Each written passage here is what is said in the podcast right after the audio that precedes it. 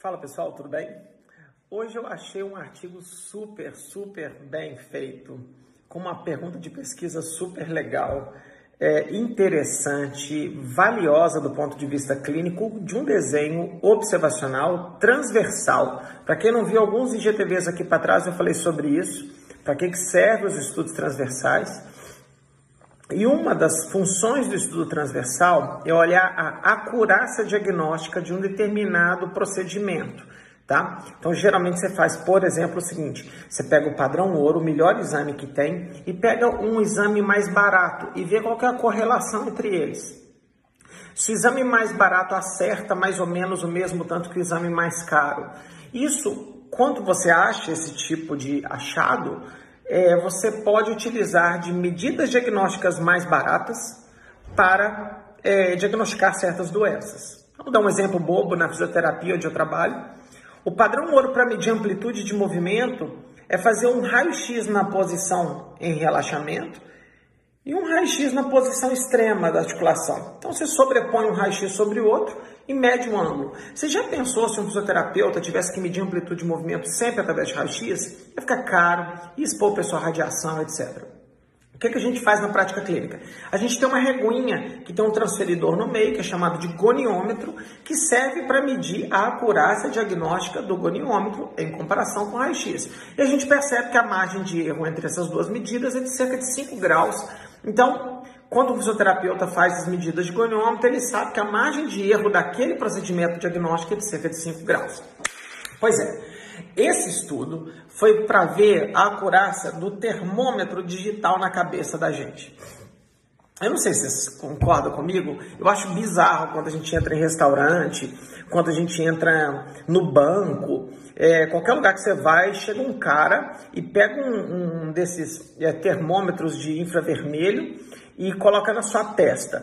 Pior, tem gente que coloca no punho, tá? Que é totalmente incorreto. E eu sempre questionei se isso é capaz de diagnosticar Covid de alguma forma, porque algum um dos sintomas do Covid é aumento de temperatura corporal e tem gente que tem Covid sem febre, tá? Não sei se vocês se sentem tão idiotas quanto eu, mas está aqui, ó.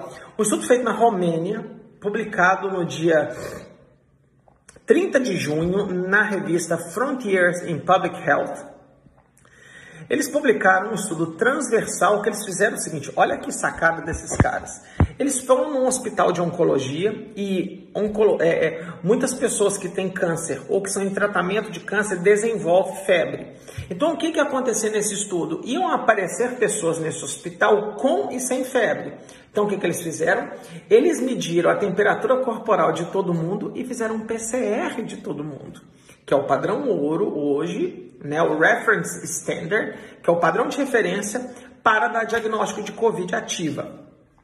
Eles pegaram, deixa eu ver aqui, 5.231 pacientes que estavam indo para aquele hospital. Lembrando que né, você não sabe quem tem Covid e quem não tem. E eles mediram a temperatura de todo mundo. E eles falaram o seguinte: toda vez que a temperatura der acima de 37,3, que caracteriza alguma febre mais ativa, eles começam a desconfiar de Covid, tá? Que aconteceu? Eles mediram a febre em 5.231 pessoas e detectaram é, a febre foi detectada em cinco pessoas e dessas cinco, desculpa, 53 pessoas dessas 5 mil tinham Covid, estavam com PCR positivo. E dessas 53, 5 tinham febre. Deu para entender? 5 mil e tantas pessoas foram mensuradas as duas coisas. 53 tinham PCR positivo e dessas 53, 5 é, tinham febre tá? Ele calculou a sensibilidade e especificidade. A sensibilidade deu 9,43%. O que é sensibilidade? É a capacidade de um teste dar negativo nas pessoas, dar positivo nas pessoas que têm a doença. Tá? Ou seja, é uma bosta, tá? Agora, a especificidade, que a capacidade do teste dar negativo nas pessoas que não têm a doença, é de 99,15%. O que, que significa na prática? É que as pessoas que não têm febre provavelmente não têm Covid. Mas as pessoas que têm febre, muito provavelmente eles também não têm Covid, só cerca de 10% terão, tá? O que mostra que esse tipo de medida diagnóstica, ela, ela aumenta o custo, ela burocratiza o sistema e ela não serve para nada. Ela só aumenta a sua sensação de segurança. É como se entrasse no avião e o cara falou assim: caso esse avião caia, máscaras cairão sobre a sua cabeça. Proteja você primeiro, para depois proteger a pessoa do seu lado. Deita desse jeito, cara. Se o avião cair, você vai morrer, entendeu?